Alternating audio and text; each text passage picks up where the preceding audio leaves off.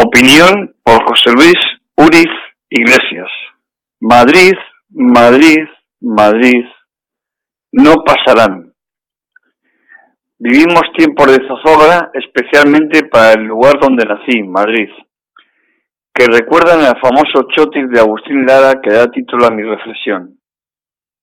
Madrid, epicentro de esta nación variada que es España, lugar de encuentro, de mezcla diversa, Madrid plural, mestizo, donde tradicionalmente se acoge bien a quien llega con buenas intenciones. Madrid también epicentro de la pandemia, de las tensiones y desencuentros. Lugar donde confluyen en estos instantes las mejores y peores pasiones y comportamientos del ser humano. Donde los buenos se mezclan con los canallas, los sensatos con los insensatos, responsables con irresponsables desde mi otra mitad, Navarra, me duele Madrid. Su terrible situación actual suma de muchas circunstancias, desde el fracaso de una sociedad incapaz de controlar sus peores instintos, a unas administraciones que se ven desbordadas por el bicho, a veces por desconocimiento, otras por miedo y muchas simplemente por incompetencia. No excluya ninguno, absolutamente ninguna. Este fracaso del colectivo nos está situando al borde de un peligroso precipicio y urge hacer algo contundente y rápido. Madrid y detrás el resto del país ha llegado hasta este lugar de esos fracasos entre los que sobran, se sobresalen la incapacidad de nuestra sociedad de controlar a los insolidarios y la falta de unidad entre las fuerzas sociales y políticas. Poca gente ha entendido, desde luego la cúpula de partidos e instituciones ninguna, que este virus no tiene ideología, aunque a veces parezca que sí. Tampoco nacionalidad, ni condición social, aunque resulte evidente que debido a las diferentes circunstancias de vivencia, está afectando más a quienes viven hacinados en repletos pisos minúsculos donde guardar las diferentes medidas de seguridad resulta casi imposible, que aquellos que disfrutan de grandes espacios internos y externos. Es así de injusto.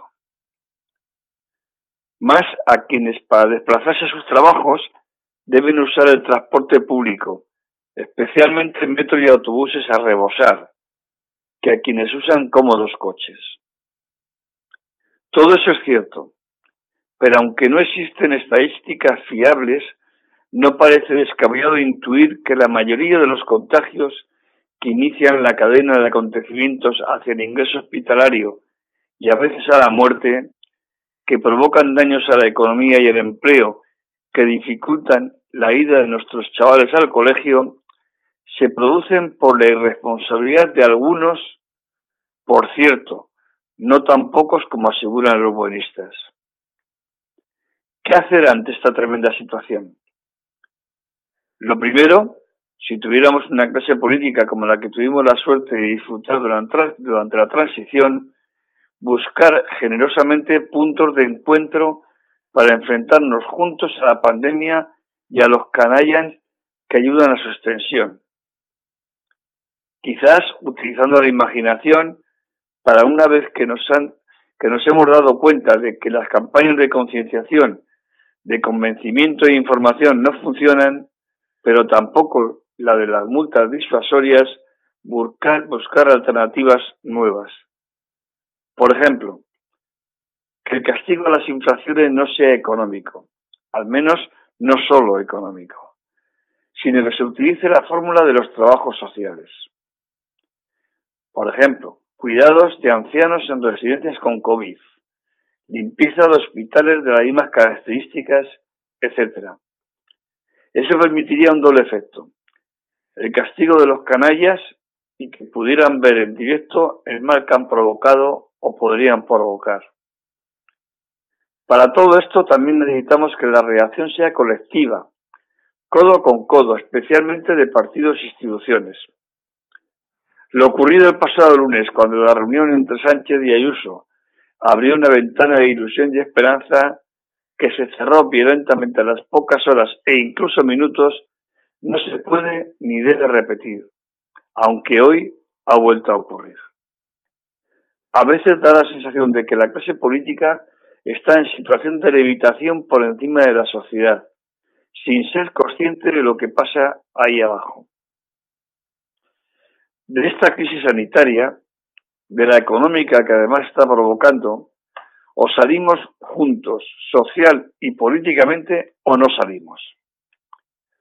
Urge por eso un plan extraordinario de choque, una especie de segundos pactos de la Moncloa covidianos que conjunte fuerzas y esfuerzos, de derechas a izquierdas, de Bildu, Esquerra Republicana, PP y Ciudadanos, pasando por PNV, PSOE, Podemos y PDCAT, incluyendo a los sindicatos, comisiones obreras y UGT, para hacer frente a un virus que curiosamente se potencia y se hace más fuerte precisamente con nuestra división. Quizás con un eslogan que en su día fue de confrontación, pero que debemos convertir en justo lo contrario frente a la COVID-19. No pasarán. No pasarán ni este coronavirus ni otros que puedan venir en el futuro. Esa unión, además, debe estar sustentada en la cesión de papeles a quienes saben, a los expertos sanitarios, científicos, virólogos, que ya están poniéndose de acuerdo lanzando documentos para indicarnos el camino a seguir. Veremos. José Luis Uriz Iglesias.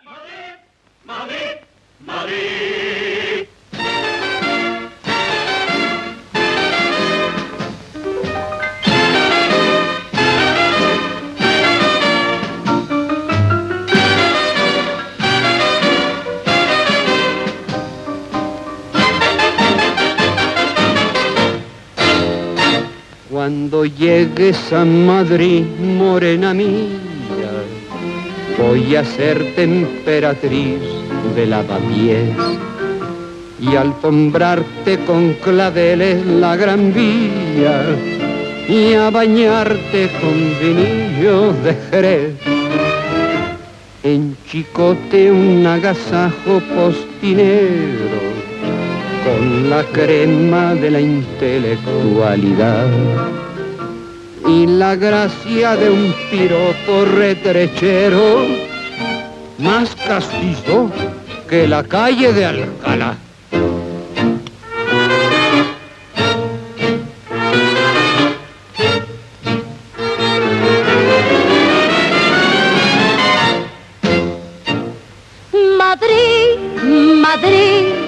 Madrid, un pedazo de la España en que nací.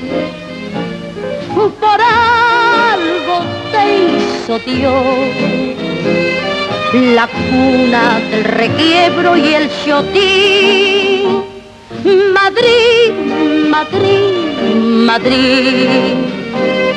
En México se piensa mucho en ti por el sabor tienen tus verbenas, por tantas cosas buenas que soñamos desde aquí. Y vas a ver lo que es la fina y armar la tremolina cuando llegues a Madrid.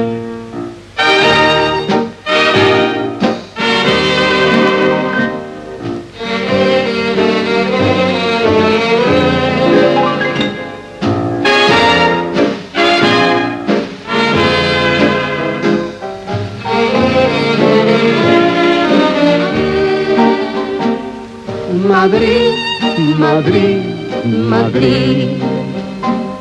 En México se piensa mucho en ti por el sabor que tienen tus verbenas, por tantas cosas buenas que soñamos desde aquí.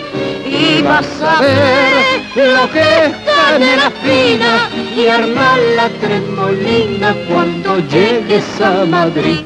Que sí